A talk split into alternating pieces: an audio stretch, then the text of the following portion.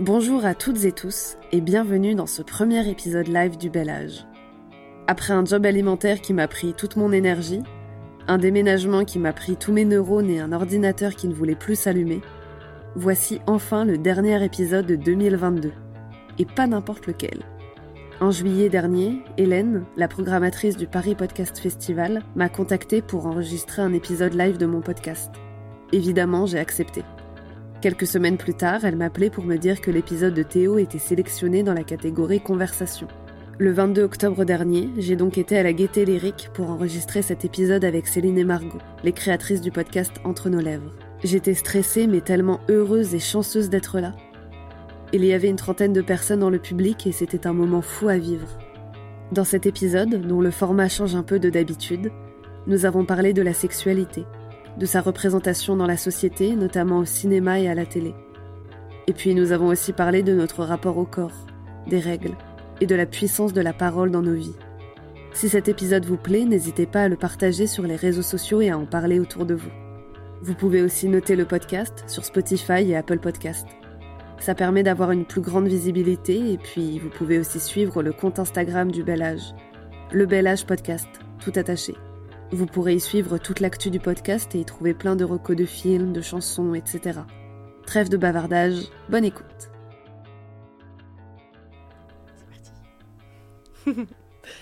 Bonjour et bienvenue à toutes et tous dans cet épisode spécial du Bel Âge. Aujourd'hui, je suis très heureuse puisque cet épisode est enregistré depuis l'un des studios de la Gaieté Lyrique pendant le Paris Podcast Festival. Encore merci à eux de nous accueillir ici. C'est une chance immense. Et puis je suis encore plus joyeuse puisque j'ai en face de moi Céline et Margot, les créatrices du podcast Entre nos lèvres. Pour celles et ceux qui ne connaîtraient pas leur travail, Céline et Margot ont créé en 2018 un podcast sur la sexualité, où chacun et chacune parle de son intime et de l'histoire de sa sexualité sans tabou. C'est sans doute ça que j'aime le plus dans ce podcast. On y parle de la vraie vie, sans jugement, jamais. Quand Hélène, la programmatrice du Paris Podcast Festival, m'a contactée en me disant qu'il faudrait inviter des podcasteurs-podcasteuses, j'ai directement pensé à elle. Je me souviens très bien de la première fois où j'ai écouté un épisode. C'était pendant le premier confinement, en avril 2020. Je le sais parce que je vous ai envoyé un message à vous, Céline et Margot, pour vous remercier d'avoir créé ce podcast. Et je me rappelle en avoir écouté beaucoup d'autres la semaine suivante. C'est sans doute là en fait que j'ai compris la puissance que pouvait avoir ce médium-là, le podcast la parole, sans image, juste des voix. Et puis ça m'a fait tellement de bien d'écouter toutes ces histoires, ces vécus. Ça m'a rassuré sur plein de choses. Et je me suis dit que j'aurais vraiment aimé avoir ces paroles-là dans mes oreilles quand j'étais adolescente. Vous l'aurez compris, j'adore leur travail et aujourd'hui je suis très très heureuse de les avoir physiquement en face de moi. Bonjour Céline et Margot Ça nous fait très plaisir ton petit message. on n'est pas habitué euh, à ça. Je vais commencer par ma première question. C'était quoi la sexualité quand vous étiez adolescente? Ça représentait quoi? C'est parti. C'est parti, vas-y. Euh, c'est marrant, j'ai l'impression de réenregistrer mon épisode parce que dans, Entre nos lèvres, on a chacune fait un épisode sur, euh, sur nous-mêmes. Alors, adolescente, euh, moi, la sexualité, c'était important pour moi depuis que j'étais toute petite. J'ai commencé à me masturber très jeune. Je m'en souviens même pas tellement. Je crois que c'était un truc que j'ai toujours fait. Et dans ma famille, c'est quelque chose dont on parlait beaucoup. Euh, on était tous très ouverts par rapport à ça. Et je crois que du coup, c'était quelque chose de très normal. Et euh, j'avais juste hâte euh, d'avoir l'âge auquel c'était OK de, faire l'amour. Et, et, après, adolescente, c'est devenu un peu plus, un peu plus difficile parce que j'ai été, j'ai été victime de viol à l'âge de 13 ans. Donc du coup, après le rapport à la sexualité, il est un petit peu plus compliqué moi, c'est, moi, j'ai pas le même parcours que Céline. Moi, c'est la sexualité. C'était soit euh, petite un truc qui me dégoûtait. J'avais ce truc de me dire bah, pourquoi ils s'embrassent avec la bouche?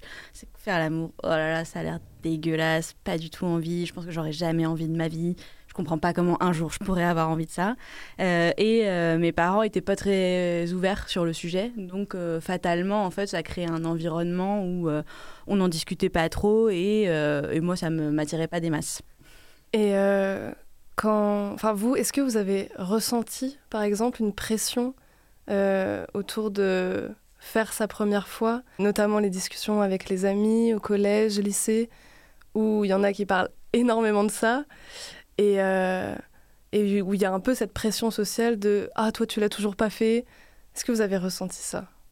Moi beaucoup, beaucoup parce qu'en plus je, je l'ai fait. Alors je considère ça tard maintenant, ça n'a pas de pas vraiment de sens, mais je l'ai fait à 18 ans je crois. Euh, donc, euh, et ça a commencé dès le collège, en fait. Enfin, en tous les cas, pour moi, ça a commencé dès le collège, ce genre de discussion. Et je me rappelle très bien d'une anecdote où j'étais euh, dans la cour du collège et autour de moi, ça a parlé de God et je ne comprenais pas. Donc, j'ai fini par poser la question qu'est-ce qu'un God? Et là, mais genre, tu sais, tout le monde te regarde, tout le monde rigole et tu te sens comme une merde. Et, et, du coup, je me rappelle de ça en me disant Putain, mais Bon, alors ok, je sais pas ce que c'est. En plus, quand tu dis que tu sais pas ce que c'est, on se fout de toi. Et troisièmement, on est, on est quand même jeune, non, pour savoir euh, ce genre de truc. Enfin, en fait, vous l'avez pas découvert euh, parce que vous en avez chez vous. Vous l'avez découvert parce que probablement vous avez des grands frères ou des grandes sœurs qui vous en ont parlé, quoi. Donc euh, ouais, pour moi, c'était un, un gros sujet de pression. Alors moi, du coup, c'est complètement différent. c'est bien, on a les deux. c'est ça. Euh, non, du coup, moi, quand j'ai été violée, j'avais 13 ans, donc euh, évidemment, j'avais jamais fait, euh, j'avais encore jamais fait l'amour. Et mais justement, comme j'avais une très jolie image de la sexualité avant, après viol, je me suis tout de suite rapidement dit, faut pas que ça gâche ce truc qui a l'air super chouette. Donc, quand j'ai rencontré mon premier copain, j'avais 14 ans. Euh, et, du coup, j'ai voulu faire l'amour euh, tout de suite. Donc, euh, je crois que j'avais 14 ans et demi, 15 ans, un truc comme ça. Donc, j'étais à l'époque la première de, mes copines, de mon entourage à faire l'amour. Et, et pour moi, c'était quelque chose de. Cette première fois était chouette parce que j'avais le sentiment qu'elle gommait un petit peu les. Tu vois, si tu imagines que ton corps, il a été. je vais prendre une image pas très jolie, mais qu'il a été sali, qu'il a été souillé, que bah, le, fait de refaire l'amour, d'être pénétré une nouvelle fois dans un truc consentant et joyeux euh, et bienveillant, bah, c'est comme si ça lavait un petit peu tout. Et du coup, c'était euh, c'est quelque chose que j'ai très bien vécu. Euh, et, après, je crois que je me suis mis, par contre, une telle pression en me disant il faut que tu aimes le sexe, il faut que tu aimes le sexe, c'est hyper important. je me mettais la pression toute seule énormément. Il fallait que je fasse l'amour tout le temps, il fallait que j'ai des orgasmes tout le temps, il fallait que mon mec kiffe ça. Et du coup, je me mettais une grosse pression de performance et de plaisir sur, euh, sur ma sexualité. Quoi. J'étais pas très apaisée, c'est-à-dire que euh, si pendant euh, trois jours je faisais pas l'amour, c'était en mode oh là là, ça va pas du tout. Enfin, c'était. c'est pas que c'est devenu un peu maladif, mais c'est que je me mettais ouais, une grosse pression sur le fait que le sexe est hyper important, il faut vraiment aimer, aimer le sexe. Et ça, j'ai mis longtemps avant de m'en détacher. Et ton rapport au corps, justement, après avoir vécu cet événement-là, comment tu ressentais ça?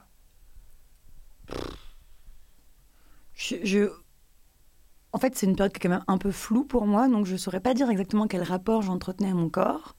Je crois que je l'ai, comme beaucoup de nanas, en fait, jamais vraiment beaucoup aimé, tu vois, genre... Euh, euh, j'ai fait, euh, des, je sais pas, j'ai déjà pesé 15 kilos de moins, j'ai déjà pesé 5 kilos de plus, j'ai déjà fait du 34, du 40. Enfin, je suis passée un peu par tous les yo-yo dans ma vie. Et en fait, peu importe le corps que j'ai eu, je l'ai jamais trouvé, je l'ai jamais trouvé chouette. Tu vois, genre, je vois des photos de moi à la plage, euh, j'ai 15 ans, euh, je suis en jean parce que je voulais pas être en maillot de bain à la plage.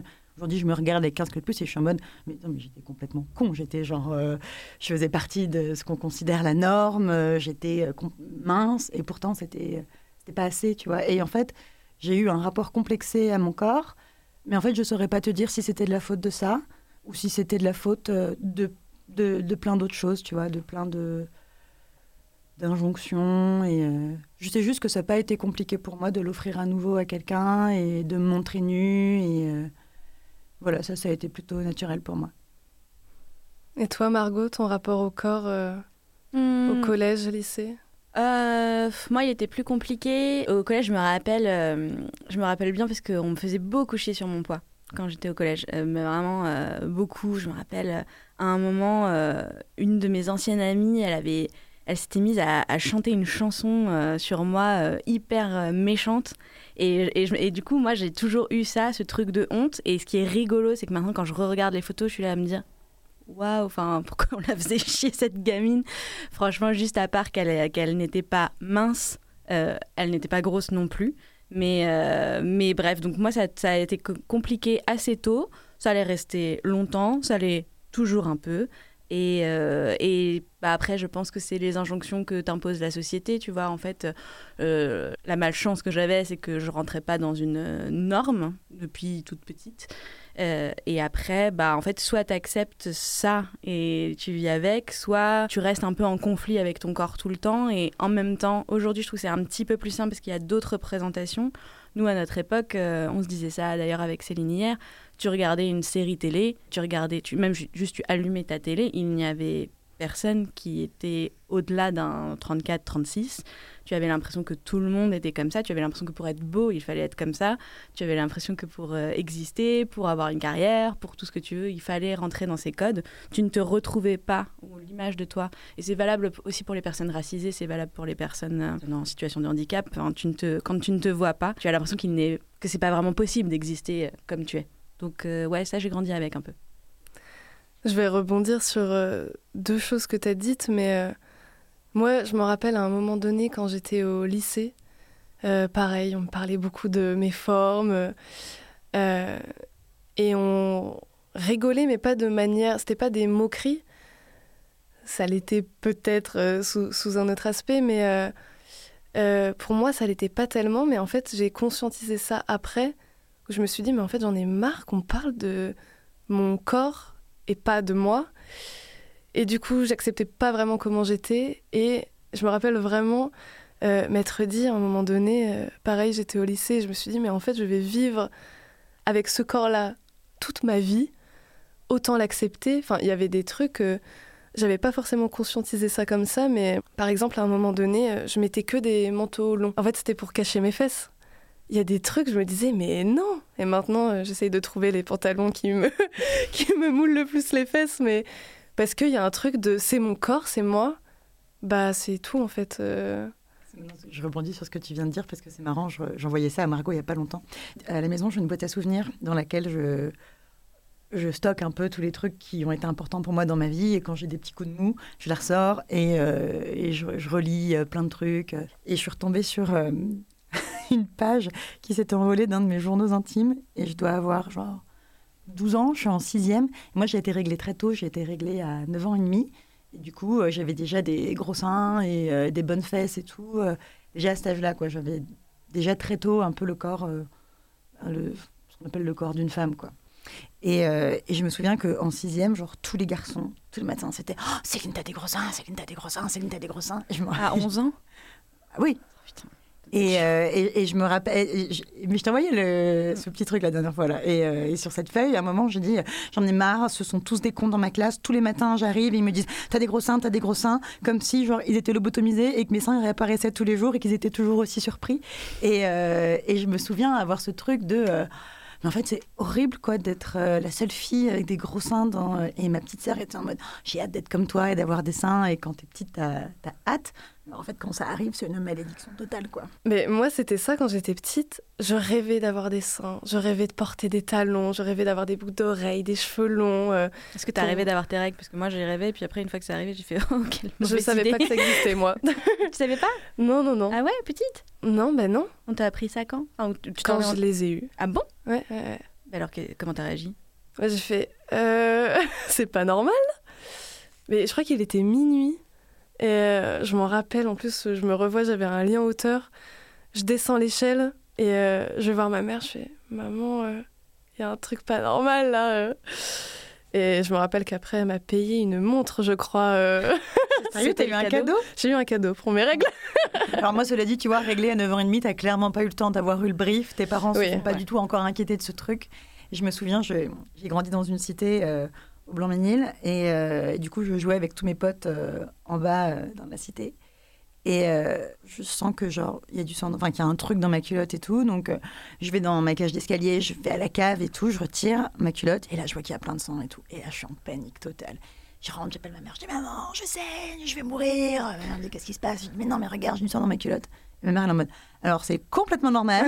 Juste, je pensais pas que ça t'arriverait aussi jeune, mais en gros, euh, et là du coup elle m'a tout expliqué.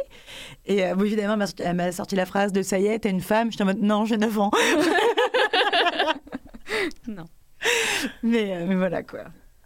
Mais il y a aussi un truc, euh, t'en as parlé Margot, mais l'importance des représentations.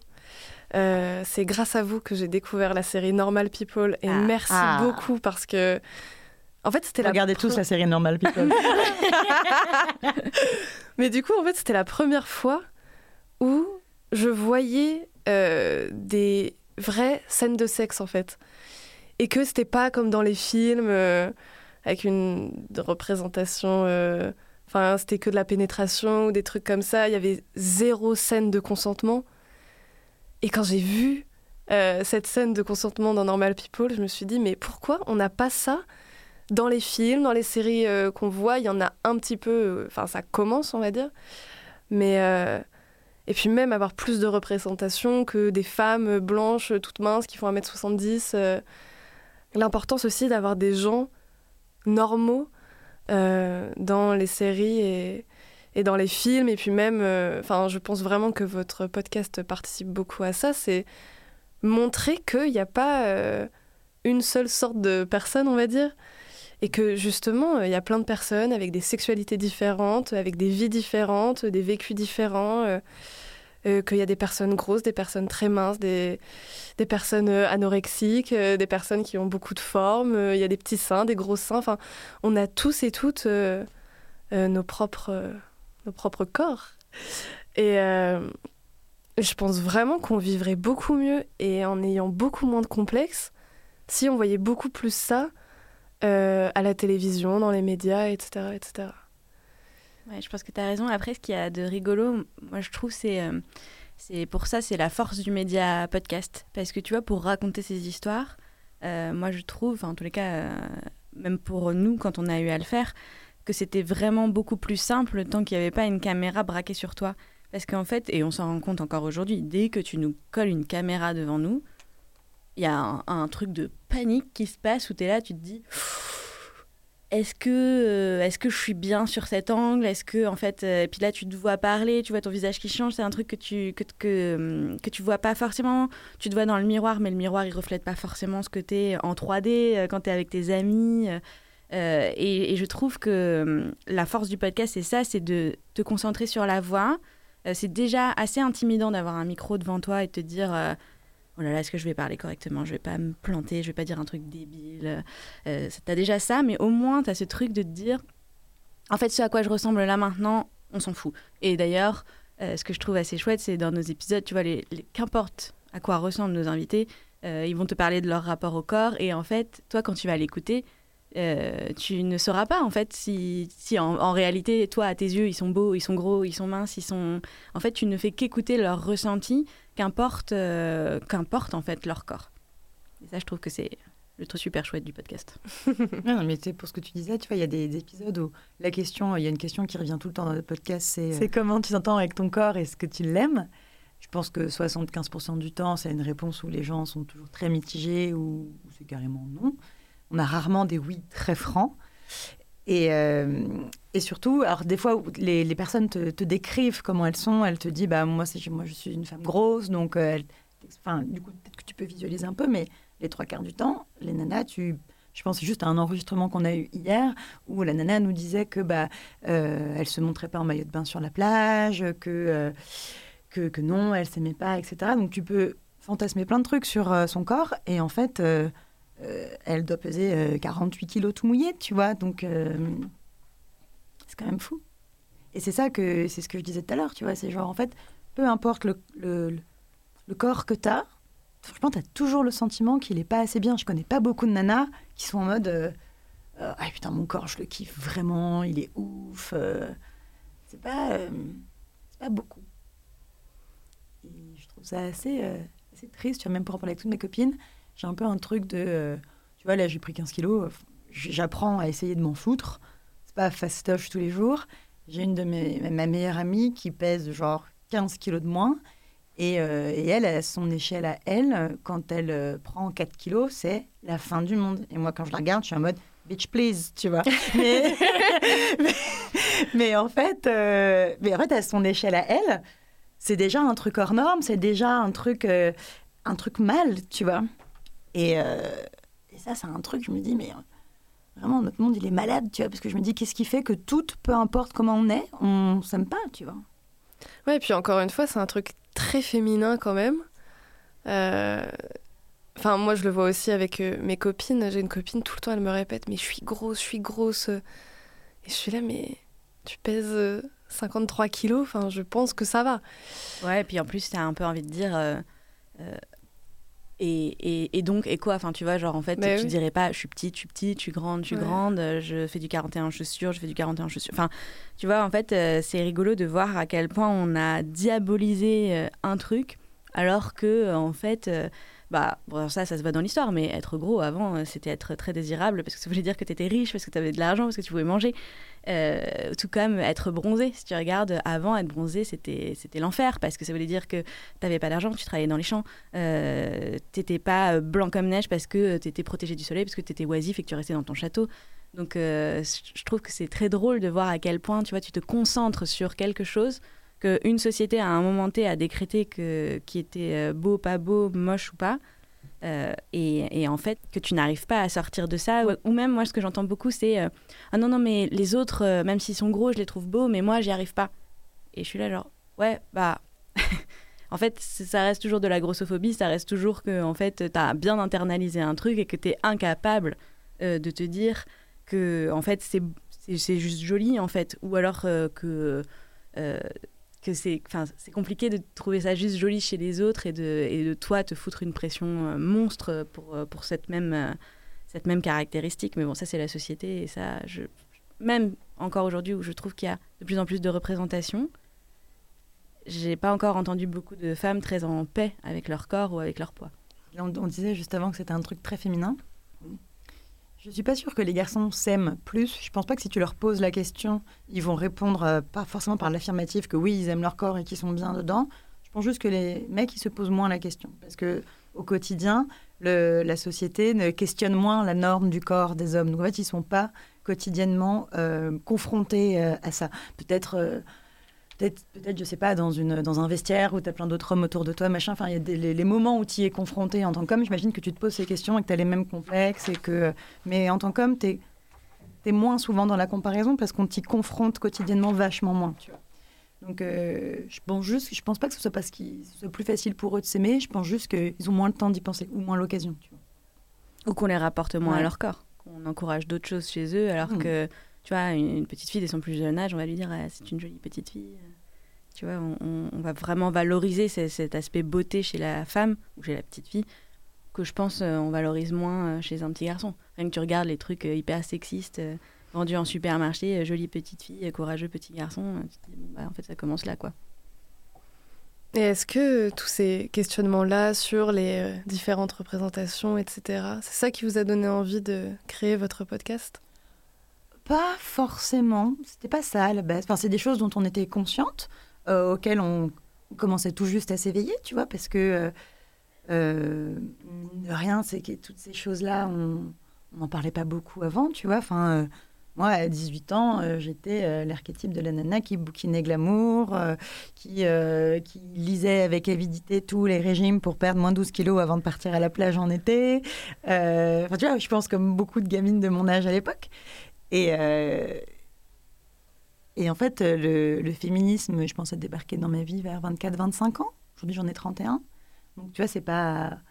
Il n'y a pas très longtemps. Et euh, je pense aussi qu'on s'est qu'on s'est éveillé aussi sur, euh, sur des questions plus sociétales et politiques via le podcast. Mais le podcast, il n'est il est pas, venu de, il est pas venu de là. Il n'est il est, il est pas venu d'une fatigue militante. Il n'est pas venu d'un d'un épuisement politique ou d'une. Euh, il n'est pas venu de là, il est venu parce que euh, vraiment juste du, profond désir de se dire euh, la sexualité, t'en parles, t'en parles facilement dans la vie, mais t'en parles facilement de façon grivoise pour dire putain hier je suis tombée sur un mec, non, je te raconte pas et du coup tu, tu racontes ton plan cul foireux ou Enfin, tu, en parles, mais de façon très légère, tu vois, où tu peux parler des positions, de ce que tu aimes bien, mais euh, des trucs que tu lis dans Glamour, quoi. Mais euh, tu en parles pas quand tu te sens vulnérable, quand tu questionnes ta normalité, quand, quand ça se passe mal. Quand ça se passe mal, quand Enfin, dans ces moments-là, c'est enfin, les gens n'en parlent pas.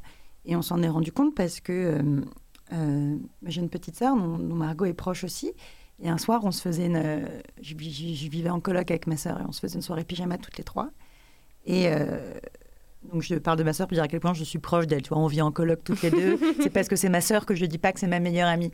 Et, euh, et ma sœur, ce soir-là, nous fait... Euh, je sais pas pourquoi ce soir et pas un autre. Peut-être parce qu'il était, tu sais, des soirées à 3 h du mat où tu as passé la soirée à papoter et là c'est la fin de la soirée, tu es sous un plaid et tu as encore un petit verre de vin, il fait noir dans la pièce et tu as des, discussions plus profondes qu'à d'autres moments, mais juste là le mood s'y prête. Et, euh, et, ma sœur nous dit que elle et son copain, et à l'époque elle doit avoir 22 ans, euh, je sais pas, qu'en deux ans ils ont peut-être fait l'amour deux fois et, euh, et que c'est un truc qu'elle qu'elle n'admet pas. Quand, euh, justement, dans les conversations grivoises, on parle de sexualité, elle fait semblant euh, parce que euh, ils représentent un couple parfait, ils sont trop mignons quand ils sont tous les deux. Donc, en fait, dire que tu fais pas l'amour, c'est. c'est comme dire que ça va pas, c'est dire que. Dans le cas où elle, en l'occurrence, ça lui convenait pas. Enfin, tu vois, tu peux aussi faire l'amour deux fois par an et, et en fait, c'est ton rythme et c'est très bien. Mais elle, en l'occurrence, elle a rendé malheureuse. pas le cas. C'est-à-dire que c'est quelqu'un, ma sœur, qui avait du désir, son mec avait du désir de son côté. C'est des personnes qui auraient aimé avoir une sexualité euh, avec des rapports euh, plus, plus réguliers, mais, euh, mais qui ne se désiraient pas l'un l'autre. Et, et, ce soir-là, elle nous parle de ça. C'est ce même soir où Margot qui en parle aussi dans son épisode, euh, nous avoue qu'elle n'a jamais eu d'orgasme de toute sa vie. Moi, du coup, bah, je, les regarde et du coup, bah, on parle un peu plus. Euh, moi, elles étaient déjà au courant pour. Euh, j'ai été violée deux fois. Donc là, elle, elle, le savait, mais tu te confies un petit peu plus, tu parles plus de, de, de, ce que tu ressens vraiment, de comment est-ce que ça a vraiment affecté ta sexualité après, ou en fait.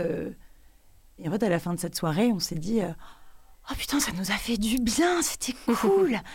Euh, et en fait, ça faisait longtemps avec Margot qu'on voulait faire un podcast parce qu'on aimait bien ce format et on avait envie de monter une boîte toutes les deux. Et, euh, et Margot, euh, je sais pas, elle rentre chez elle en tacos ou je sais plus si tu dormais à la maison, j'en sais rien. Mais en gros, elle part de la maison, mais je sais pas, deux heures après, elle m'écrit, elle me dit, en fait, c'est ça notre podcast. Me dis, putain, mais c'est ouf que tu m'écrives parce que j'allais te dire la même chose. En fait, cette conversation, elle était trop bien. Elle nous a fait trop de bien à toutes les trois. Et je suis sûre qu'elle aurait fait trop de bien à tous les gens qui, euh, qui l'auraient écouté. Et en fait, c'est parti de là. Et, euh, en fait, euh, bah, ta déconstruction féministe, c'est comme la maille d'un pull vert, tu vois. C'est genre, en fait, bah, t'as tiré le bout et en fait après bah tu tires tu tires tu tires tu tires tu tires et puis tu déconstruis tout et puis à la fin t'as plus de poule verte t'as une pelote de laine et t'es là putain mais qu'est-ce que j'en fais maintenant? Mais euh, mais euh, et en fait tout est venu au fur et à mesure de ce truc là et c'est euh, ce petit truc là plutôt cet énorme truc là qui qui nous a amené à, faire entre nos lèvres et, donc du coup et au fil de nos rencontres de notre sensibilité qui du coup s'accroît on s'est éveillé à tout plein de choses. C'est venu comme ça mais parce que vous avez créé votre podcast en 2018, à ce moment-là, il n'y avait pas beaucoup de podcasts. En tout, enfin, en tout cas, c'était pas très très écouté. Non, on était dans les, dans les pionnières du truc. Et non, à l'époque, euh, il n'y en avait pas des masses. Et en fait, Céline et moi, au, au départ, on aimait beaucoup, beaucoup Transfert. Euh, moi maintenant, mais à l'époque on aimait beaucoup Transfert et, euh, et c'était une émission où on, se disait ah, c'est super d'écouter un, un, morceau de la vie de quelqu'un comme ça.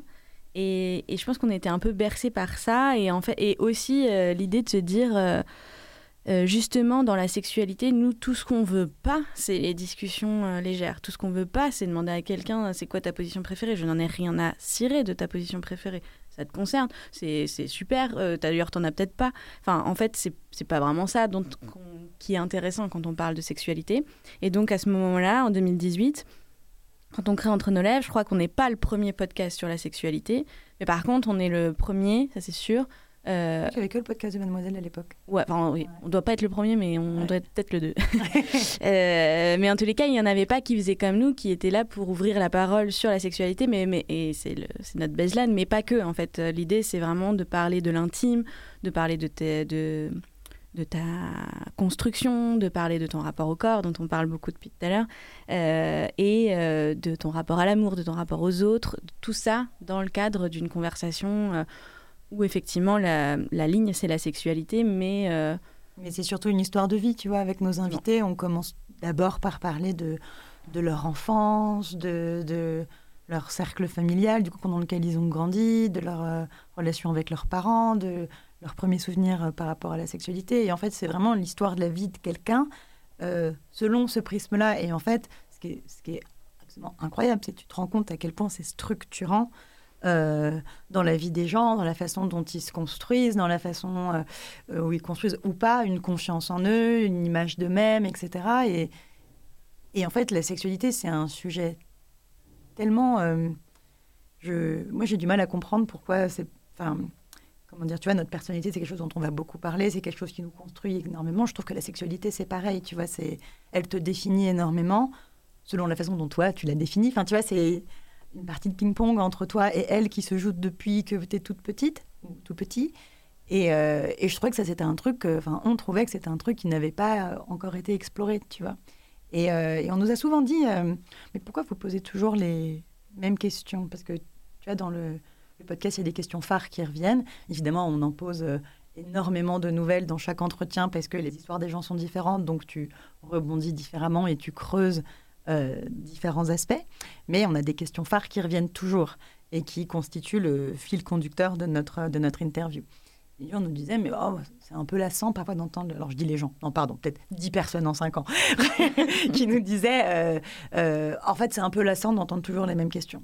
Et on n'est pas du tout d'accord parce que tu dis, mais en fait ce qui est fascinant, c'est que tu te dis, tu prends n'importe qui, tu prends, euh, je sais pas, on peut prendre les 20 personnes qui nous écoutent, on peut prendre toi, on peut prendre euh, vraiment n'importe qui, tu poses les mêmes questions, tu n'as jamais les mêmes réponses. Genre, l'histoire intime de quelqu'un, elle est, elle est unique, elle est très personnelle, et tu as beau poser les mêmes questions aux gens, tu ne récoltes jamais la même histoire.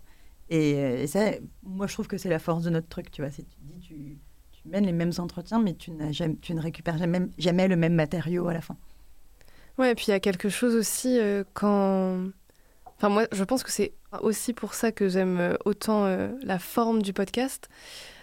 C'est que j'aime énormément écouter des parcours de vie de plein de personnes différentes que je connais absolument pas, mais parce que je suis persuadée que on se comprend mieux en écoutant les autres et Enfin, ça, nous apporte réellement quelque chose. Il y a plein d'épisodes de, vos podcasts où je me suis dit c'est quelqu'un d'extrêmement différent de moi, mais ça me parle intimement. Et c'est hyper important parce que ça crée des déclics aussi. Et, c'est pour ça que c'est très important, je trouve, euh, d'écouter des, vécus et des, et des vies autres que la nôtre, parce que c'est d'autres réalités aussi. nous, c'était ce qui nous intéressait aussi, c'était le... On avait envie de raconter les histoires des gens et, pas de s'intéresser à ces sujets par le biais de professionnels qui auraient pu nous en, parler. C'est comme pour tout, moi je trouve que tu apprends beaucoup plus euh, quand tu es plongé dans l'intimité de quelqu'un et tu vas retenir des informations plus facilement que quand tu écoutes un, spécialiste en réalité. C'est pareil quand tu vas au cinéma, en fait, de suivre l'histoire de quelqu'un, euh, j'en sais rien, si c'est un film sur la Seconde Guerre mondiale par exemple, ça va tout, de suite plus te marquer, plus te prendre que un, documentaire où en fait t'es pas dans le vécu, t'es pas dans l'intime, t'es pas dans les ressentis c'est ça en fait qui marque les gens et qui marque leur mémoire aussi. Donc euh, ça, ça par contre ça a toujours fait partie de ce qu'on avait envie de faire, c'était raconter les histoires. Ouais, en fait il y a un truc génial là-dedans. Enfin, moi c'est le truc que, j'adore parce que on reçoit énormément de mails qui nous disent ah ça m'a fait du bien, merci, je me sens plus normal ou j'ai pu m'identifier. Enfin génial trop cool. Mais euh, les messages où vraiment où je suis en mode ah putain trop bien, c'est quelqu'un qui me dit ah merci pour ce truc, ça m'a fait changer d'avis. Euh, ça, je trouve ça incroyable à force de ce truc parce que euh, je vais prendre par exemple l'exemple des transidentités. Tu vois, on a, on a, plusieurs témoignages de, personnes transgenres qui sont venues et, je pense que les malheureusement la plupart des gens ont beaucoup d'a priori envers ces personnes et envers la transidentité en règle générale. Et, et, en fait, dans la vie, bah, du coup, tu t'y intéresses pas, donc tu n'apprends pas à déconstruire ce truc. Et puis, si peut-être un jour, tu vas, tu vas être confronté à un débat par rapport à ça, dans un débat, les gens, en fait, ils s'écoutent toujours eux parler. Et en fait, pendant que l'autre est en train de parler, ils sont en train de réfléchir à leurs arguments pour déconstruire ce que toi t'as dit. Et ce qui est génial avec le podcast, c'est qu'en fait, tu as quelqu'un qui te livre son histoire, mais tu ne peux pas lui couper la parole. Tu es obligé de l'écouter du début à la fin. Et en fait, quand tu écoutes quelqu'un parler du début à la fin et que tu n'es pas en train de réfléchir à ce que toi tu vas dire pour le contredire, bah t'entends ce qu'on te dit, en fait. Et, et, ce qui est génial avec ça, c'est que du coup, bah, les gens peuvent se livrer. En fait, quand tu entends le récit intime d'une personne, tu peux pas être là en train de l'écouter et de te dire euh, ah je suis pas d'accord ou euh, enfin tu vois genre parce que euh, la personne elle se livre tellement dans toute son intimité elle t'explique enfin c'est juste pas possible. Tu vois, quand t'es quelqu'un d'humain avec un minimum d'empathie, je parle pas des sociopathes, t'es es obligé, en fait, de, de te dire Ah oui, putain, enfin, en fait, ça y est, je comprends. Et moi, je trouve que c'est ça qui est, euh, qui est, super chouette dans le format du, du podcast. Et est-ce qu'il il euh, y a des témoignages qui vous, euh, vous ont. Il y a eu un impact sur votre sexualité ou, ou ça vous a interpellé ou... Moi, ça a eu un impact. C'est. tu vois, parce que donc, je te disais au début que la sexualité, c'était une vraie pression. Il fallait que je fasse l'amour tout le temps. Enfin, c'était quelque chose d'hyper structurant pour moi. Et, et, là, tu vois, aujourd'hui, je suis avec le même mec depuis longtemps, je suis mariée, euh, et euh, bah, du coup, je baise moins. et on le fait toujours très régulièrement, tu vois, ou selon notre rythme à nous, selon ce qui est régulier pour nous. Donc, en fait, il va y avoir des semaines où on va pas le faire du tout. Des fois, on va faire trois fois l'amour dans le week-end, mais après, on va pas faire l'amour pendant deux semaines. Et puis, on va beaucoup faire l'amour en vacances. Et puis, des fois, il y aura des semaines où on va le faire deux fois, puis des fois plus. Et puis, et en fait, je m'en fous, j'apprends à ne plus calculer. Et en fait, ça m'est. Mais dans les débuts, j'étais en mode oh, putain, on n'a pas fait l'amour de la semaine. Genre, oh là là, c'est qu'il y a un truc qui va pas. Là, c'est dimanche soir, ok, d'accord, ce soir, faut que. Enfin, tu vois, j'avais vraiment le réflexe de penser comme ça, tu vois, de me dire d'un couple sain, c'est un couple qui fait beaucoup l'amour. En fait, on a eu tellement de témoignages de gens qui se sont détachés de ce truc, ou de gens qui, qui nous ont dit bah, en fait, euh, moi, j'ai appris à.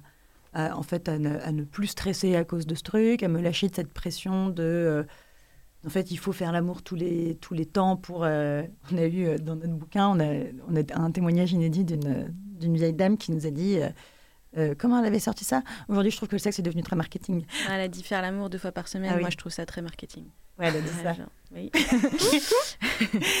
et c'était rigolo, tu vois. Et, moi, j'étais complètement dans ce truc. Et, et, le truc que vraiment le podcast m'a apporté sur ma sexualité, c'est ce... Parce que j'avais beaucoup travaillé, j'étais voir des psys et tout pour ma sexualité, tout ça. Mais euh, le podcast m'a apporté cette espèce d'apaisement, de me dire, euh, en fait, euh, là, on n'a pas. Un jour, mon mec, je lui ai dit, ça faisait 15 jours qu'on n'a pas fait l'amour, je lui ai dit, ça fait 15 jours qu'on n'a pas fait l'amour, toi, c'est. Il me fait, oh, bah oui, mais. Enfin, tout va bien, c'est juste que, bah, je sais pas, on a fait ça, on a fait ça, puis on était fatigué, mais, mais tout va bien. Je suis en mode, oui, c'est vrai, tout va bien. Et en fait, si c'est une frustration ni pour l'un ni pour l'autre, c'est pas grave, tu vois, genre, on sait que ça va, on sait que l'amour, on le refera à un autre moment. Et ça, c'est quelque chose qui m'a qui m'a été apporté, je crois, par tous les témoignages qu'on a entendus de personnes qui sont passées au-dessus de ça. Et maintenant, votre euh, rapport à la sexualité, si vous prenez du recul en vous voyant, par exemple, vous, adolescente, et vous maintenant euh, C'est quoi qui a changé depuis? Ah bah, mais ça, je pense que même sans le podcast, euh, entre entre ce que tu penses ou ce que tu expérimentes de la sexualité quand tu es adolescent et quand tu as 30 ans, et même, si je vais plus loin, quand j'en aurai 45, quand j'en aurai 70, euh, ça change tout le temps. Et ça, c'est la beauté du truc. C'est que, en fait, ça évolue avec toi, avec euh, les personnes que tu rencontres, euh, avec comment tu te sens dans ton corps, comment tu te sens dans ta tête aussi, parce qu'il y a aussi euh, on n'en a pas encore tellement parlé dans, le podcast, mais euh, l'impact de ta santé mentale en fait sur ta sexualité. Euh, si tu tu, tu vas bien, ben ça peut aller très bien, ou alors du coup ta sexualité peut te poser problème et atteindre ta santé mentale aussi. Tu peux te retrouver un peu triste de te retrouver à pas réussir à avoir du plaisir ou à avoir des douleurs pendant les, pendant les rapports. Enfin, ça, ça, ça a des gros impacts en fait. Et à l'inversement, si en ce moment dans ta vie c'est compliqué, que tu traverses une période difficile, est-ce que ça a un impact sur ta sexualité? Est-ce que ça a un impact sur ta sexualité avec l'autre, ta sexualité avec toi-même? Est-ce que d'un coup la sexualité disparaît de ta vie? Est-ce que tu trouves ça grave? Est-ce que ça te manque? Enfin, tu vois, il y a, beaucoup de choses qui vont changer. Donc, euh, je ne sais pas si le podcast a eu un impact forcément, parce que c'est vrai que quand tu te mets à parler de sexualité toutes les semaines avec des tas de gens et que, ça devient euh, ton, ton quotidien, ton métier, euh, bah, oui, fatalement, euh, t'en parles plus que la moyenne des gens en France. Mais après, je pense que même sans ça, euh, tu changes tout le temps. Oui. ça va, on est d'accord. On est d'accord. Nous allons donc terminer cet épisode puisqu'il nous reste 5 minutes. Oh. Euh, c'est passé très très vite. je vous ai demandé par message si vous aviez des recommandations Euh, parce que dans le bel âge, à la fin de chaque épisode, je demande le film, l'œuvre, euh, l'artiste, etc., euh, qui vous a aidé à vous construire. Et la deuxième question, c'est la recommandation culturelle d'un artiste ou d'une artiste jeune, ou d'un film ou d'une série, etc., qui traite de la jeunesse. Je crois que je vais répondre un tout petit peu à côté sur la première. qui est donc ce qui m'a aidé à me construire dans ma jeunesse, c'est ça, enfin un film, mmh. œuvre. Euh, moi, je crois que c'était beaucoup Internet, euh, mais de façon globale et dans ce que Internet permettait aux gens de créer euh, sans le filtre, tu vois, du musée, sans le filtre du cinéma, sans le filtre de la publication d'un livre. et je pense que ça a, beaucoup impacté parce que, résultat des courses, des années après, on a sorti un podcast. Ce qui me marquait, moi, c'était en fait la créativité, les créateurs, ils existent partout. Euh, tu peux t'entraîner. Enfin, et Internet, c'était un terrain de jeu pour ça. Tu pouvais commencer à créer des clips vidéo euh, euh, avec tes petits moyens. Tu pouvais commencer à créer des textes, des blogs. Enfin, moi, j'en ai eu plein dans mon enfance. Et, et je lisais beaucoup, ou je regardais beaucoup les créations des autres. Et c'est plutôt ça, moi, qui m'a marqué que j'ai moins l'impression que c'est une œuvre en particulier. C'était vraiment cette possibilité de me dire en fait, c'est accessible à tous maintenant qu'on a cet outil incroyable qui est Internet, qui me casse les couilles euh, aussi beaucoup sur plein d'aspects, euh, mais qui permet euh, cette possibilité-là que tout le monde s'exprime. Alors, moi. Désolé, je suis en train de te pourrir ta réponse. Mais non, mais moi, parce que moi, ça va être vachement moins puissant, ma réponse. j'ai beaucoup réfléchi. Ouais. mais moi aussi, j'ai beaucoup réfléchi. Je suis en mode, putain, mais je sèche parce que des... un truc qui a été très structurant pour moi dans ma jeunesse, mais qui en même temps serait une reco pour vous et les auditeurs et auditrices. J'étais en mode, il n'y a pas, dans ma jeunesse, franchement, je mettais des trucs nuls. Donc, euh, et en fait, le, je crois que le truc qui a été le plus structurant pour moi, c'est la série Charmed. Euh, je ne sais pas si tout le monde va connaître parce que c'est un truc de. J'ai un truc de boomer, je suis pas encore non, on n'est pas des boomers, ça va. Mais euh, c'était une série sur trois sorcières, ça s'appelait Les Sœurs Halliwell. Et, et, cette série a été hyper structurante pour moi pour plusieurs trucs. elle m'a appris ce que dans ma tête, j'appelle des pensées magiques. C'est-à-dire que euh, quand j'étais gamine et que je regardais ça, je voulais devenir une sorcière. Et comme il y a eu huit saisons, tu vois, ça a duré entre mes 10 et mes 18 ans à peu près. Et, euh, et tu vois, dans la série, dès qu'elles veulent faire un truc, elles écrivent une formule magique, elles répètent plusieurs fois, le truc se produit, tu vois, ou, se réalise. Et, euh, et, du coup, moi, dans ma vie, dès que je voulais qu'il se passe un truc, j'écrivais des petites formules magiques comme ça, et dans ma tête, je les répétais, je les répétais, je les répétais, jusqu'à ce que ça arrive. Et en fait, souvent, ça arrivait. Et Enfin, ça arrivait, c'était genre. Euh, euh, j'aimerais bien que machin tombe amoureux de moi, ou euh, oh, j'aimerais bien qu'avec mes parents partent là-bas en vacances, ou, oh, j'ai peur d'aller à l'école cette semaine, oh, j'espère que tel prof va être absent. Enfin, c'est ce genre de truc, tu vois. Et je, et je faisais souvent ça dans ma tête. Et alors là, j'ai l'impression que ça se passait souvent, mais aussi parce que je pense que je me rappelle plus des fois où, c'est arrivé. Mais en tout cas, ça m'a. Je m'amuse plus à écrire des formules magiques et, et à les répéter dans ma tête, mais j'ai gardé une espèce de réflexe de de, de, répéter plusieurs fois un truc dans ma tête si j'ai envie qu'il se produise. Et, je ne sais pas pourquoi, j'ai toujours une foi assez inébranlable dans les trucs que je répète souvent dans ma tête. Et je crois que c'est un truc qui me vient de là. Et pour les artistes, donc tu nous avais demandé des artistes de moins de 30 ans. Donc euh, déjà, on était un peu vexés de se dire qu'on était plus jeunes parce qu'on avait 31. Euh, et en fait, je vais, moi, les artistes que j'aime bien, et eh ben, je crois qu'ils sont juste à la limite à chaque fois. Mais euh, moi, j'aime bien Pomme, j'aime bien Edith de Préto parce que ce sont des artistes qui aujourd'hui s'attaquent à des sujets de société qui nous parlent, qui permettent aussi des représentations que je trouve importantes dans, dans, notre société. Donc, ouais, moi, ce serait plutôt eux. Mais bon, ils sont pas si jeunes, des autres. Ils le sont encore un petit peu. Ouais.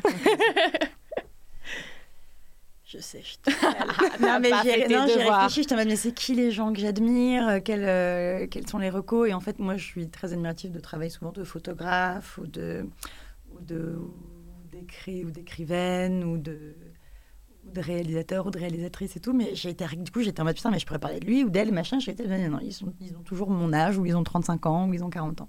Euh, du coup, je savais pas trop quoi répondre.